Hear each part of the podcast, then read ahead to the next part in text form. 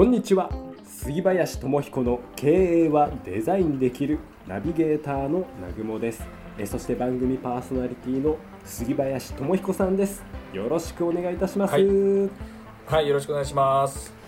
さあ杉林さんデザイン経営の成功事例、そうですね。ということで、はい。えー毎月ね、お送りしておりますはい。じゃあ今回ははい。どんなうん。成功事例をご紹介いただけますでしょうか？今回はい、成功事例ではあるしう、ん、これから、あの、伸びていくっていう分野をご紹介したいなと思うんですね。何でしょうか？ちょっと、普段と切り口が違います。題材はですね、コオロギ。ん？コオロギ。コオロギです。コオロギというコオロギ。コオロギってまあ虫の昆虫のコオロギありますね。はい。コオロギフード。えー、今ええですよね。えココオロギをじゃあ食べる食すってことですか？意外に皆さん知らないと思うんですけどはい。昆虫食？これです。昆虫食です。ああ来てるんですか？来てます。来てますか？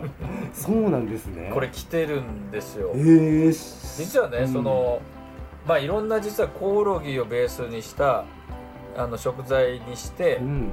あの食がたくさん出てるのってご存知です？いやー私昆虫食どっちかっていうと敬遠してしまう方なので知らなかったですねただうん、なんかね。あのこれからの世界やっぱりそういう食糧難になっていく中でやっぱりその昆虫食がやっぱり今後の未来を支えてくれるっていうね、まあ、重要な位置にあるんではないかなとは思ってました。ほん。本当ですか、ええ。素晴らしいですサスティサスティナブルな人ですいやねいや。あの実は無印良無印良品も出してるの知ってます？ね、先週私無印良品の手帳を使ってるなんて話をしましたが、そうなんですよ、うん。それは知らなかったですね、あの無印良品はい。が出しているのが、コオロギせんべい。へえ今度行ったらちゃんと見てみよう。あの、うん。コオロギって、うん。ねただ単にビジュアル見ると、うん。えって思いますよね。まあそうですね。そういうだけどうんあの中身はですね、うん。非常に優秀なあの食材にな,、まあ、なんですね食材なんです、えー栄養価とかもあるんだパフォーマンスがめちゃくちゃ高くてですね、うん。非常にあの味はほとんどエビエビみたいな、えー。私もそう言いながら食べてないんですけど、はい。エビエビに近いんだ。エビの味ともうほぼ一緒なんですって。あじゃあ美味しいじゃないですか。うんうん。美味しいんですよ、うん。ちょっとビジュアルにねあの難あり、うん。つまりそこがうん。デザインのしどころなわけ。で す各企業なるほど。まず無印はそこに素晴らしいわけです。あのまず目をつけてね。もう商品化してるんですよ。でせんべいなんででそれがめちゃくちゃ売れてるんですけどあそうなんだな。もっともっとですね強烈なことを経営しているまああの企業というか方方がいてちょっとドキドキしちゃいますよそういう言い方されちゃうと。あのなんでしょう。これねラジオ番組なので、ええ。皆さんの想像力がえ試される時なんですけども、いやーはい。なんですいいですか言っていいですか？もうじゃあはいもう今皆さんよろしいでしょうかこ心のことを想像すると、はい。想像皆さん想像するとですね、ええ。しばらくそれが脳裏から離れないと思いますけどご注意ください わかりました ドキドキしちゃう。ここはですね、はい。あのアンと鹿田さんっていう、はい。まああの飲食店レストランなんですね、えアンと鹿田えはい。ここが日曜日にしか出していない、うん。めちゃくちゃ人気メニューがあるんです。な人気なんですね。超人気なんです。超人気なんですね。一日、えうーん日曜日限定ですよ。えはい日曜日だけえでえ100食出るんですおおもう超超売れる。人気商品。それが何か引っ もうそうそうそれが気になってしょうがない。張りますけどそれ何かというと、はい。コオロギラーメン。あ来た来たね。来たね。今チャーシューのごとく。脳裏にコオロギの浮かんだラーメンが皆さん目に浮かんでると思うんですね。まあだけどあれじゃあ結構あれですか？丸々入ってる感じなんですか？もうまるっと入ってます。なんかそれってあれですか？なんかあるじゃないですか？佃煮とかああいう感じな感じなんですかね？ああ素晴らしい。あの、ええ。そうなんですよ。ええ。実際ねええ。あのー実の内容を言うとですね、うん。コオロギもそうだけど昔佃煮ってありましたよね、うん。あの昆虫ってタンパク質がものすごい高いんですよ、えー、そうなんですね。やっぱ栄養価ある高いんだ、あのーうん。栄養価が高くて、うん。で味もあのエビ、うん。エビとほぼ一緒だと、うん。まあビジュアルに難ありと、うん。まあそこだけですよね。ね佃煮も、うん。佃煮もちょっとうん。相当難ありでしたね昔ね、ううんちもうん。祖母にあの作って祖母がよく炒めてたって 虫をね。まあ昔の方はそれタンパク質なわけですねってことなんですね。で、はい。あの非常に生産からしても、うん。そのタンパク質をいろんな、まあ、牛肉牛牛もタンパク質ありますけど、はい。非常にその牛1頭育てるまでに一体どれくらいのコストと時間がかかるかっていうなるほどね。話なんですね、うん。だからコオロギは、うん。あのそれのもう何万分の1に近い形で、うん。同じハイタンパク質をうん。摂取できる食材として育てることができるんですね、なるほどですね。うん。例えば牛牛で言うとあの牛は体重を1キロ増やすのにはい。10キロの餌が必要なんですね。例えばコオロギがはい牛と同じ分の、うん。まあ、体重うんだったとして、まあ、集めてね、うん。それが1キロ増やすのに、うん。まあ、コオロギを飼育する、はい。飼育してるわけです。え飼育してるところがまさにあるわけです、ん。でコオロギがその体重を1キロ増やすのに必要なあの餌の量は2キロなんですね。5分の1はで牛は2年約2年から2年半飼育するのにあかかるわけです、うん。そう考えると。コオロギはうん1ヶ月1ヶ月なんですははははははまさ240分の1にの、まあ、コストとうん時間トータルするとで同じタンパク質のあがあの作り出すことができるっていうもう超サステイナブルなそのエコロジーな食材っていうふうにすめちゃくちゃ実は注目されてるんです。ハイパフォーマンスですね。でそこに着目している企業は非常にあの実はたくさんあるんですね。出てきていて。コオロギだけじゃなくて、うん。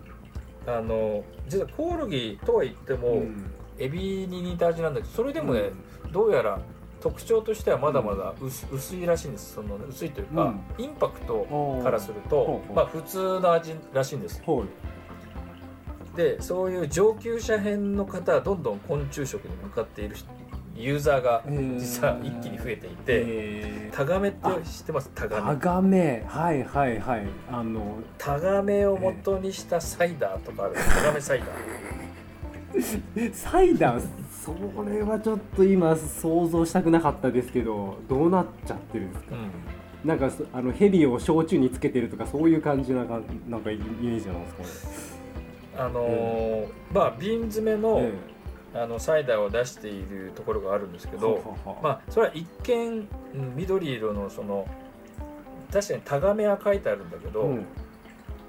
もちろんタガメが浮いてるわけじゃないですよ。そうなんですね。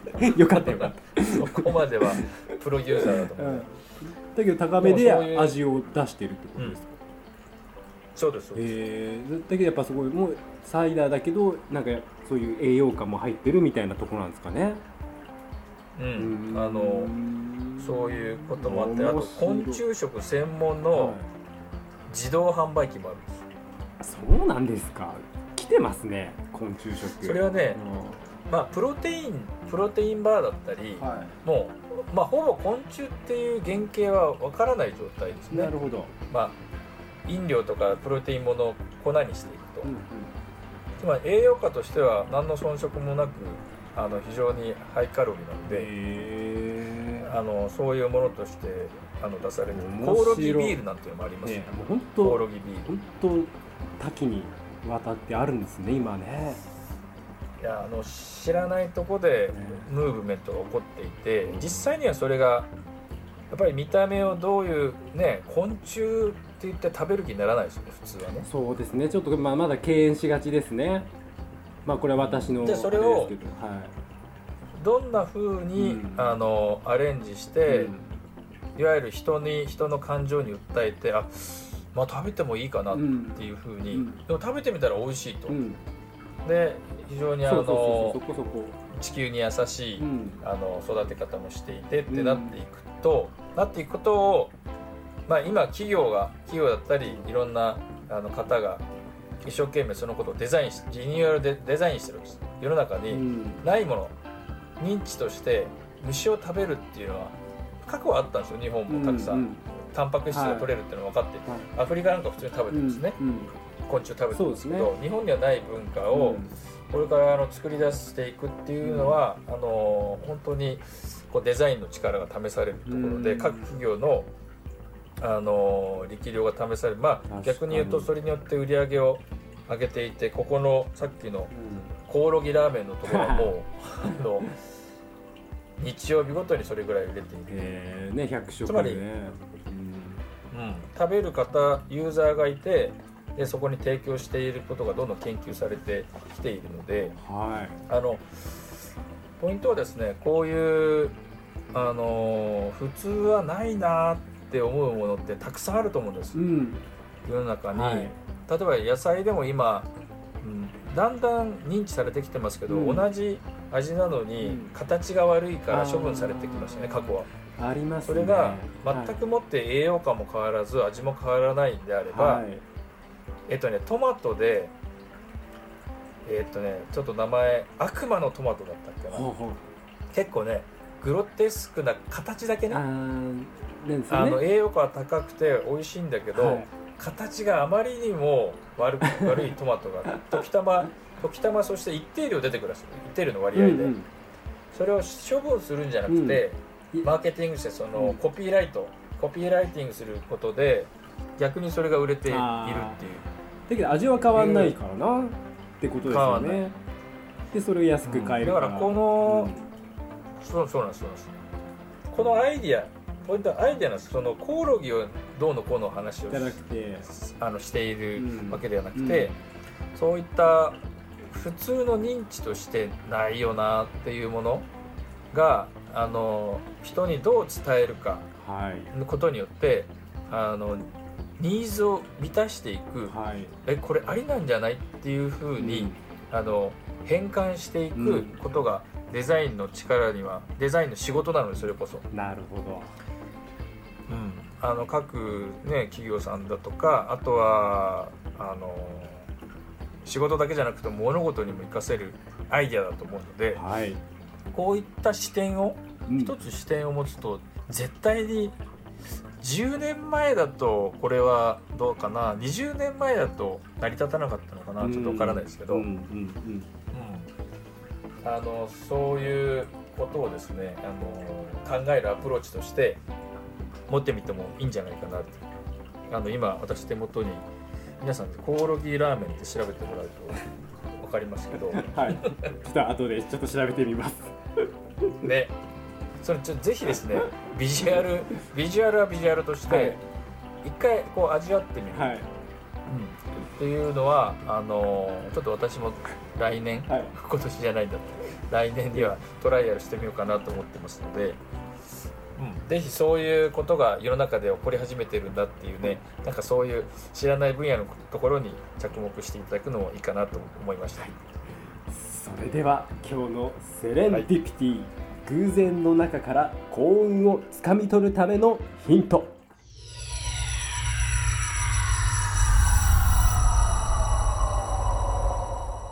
ありえないってチャンスです。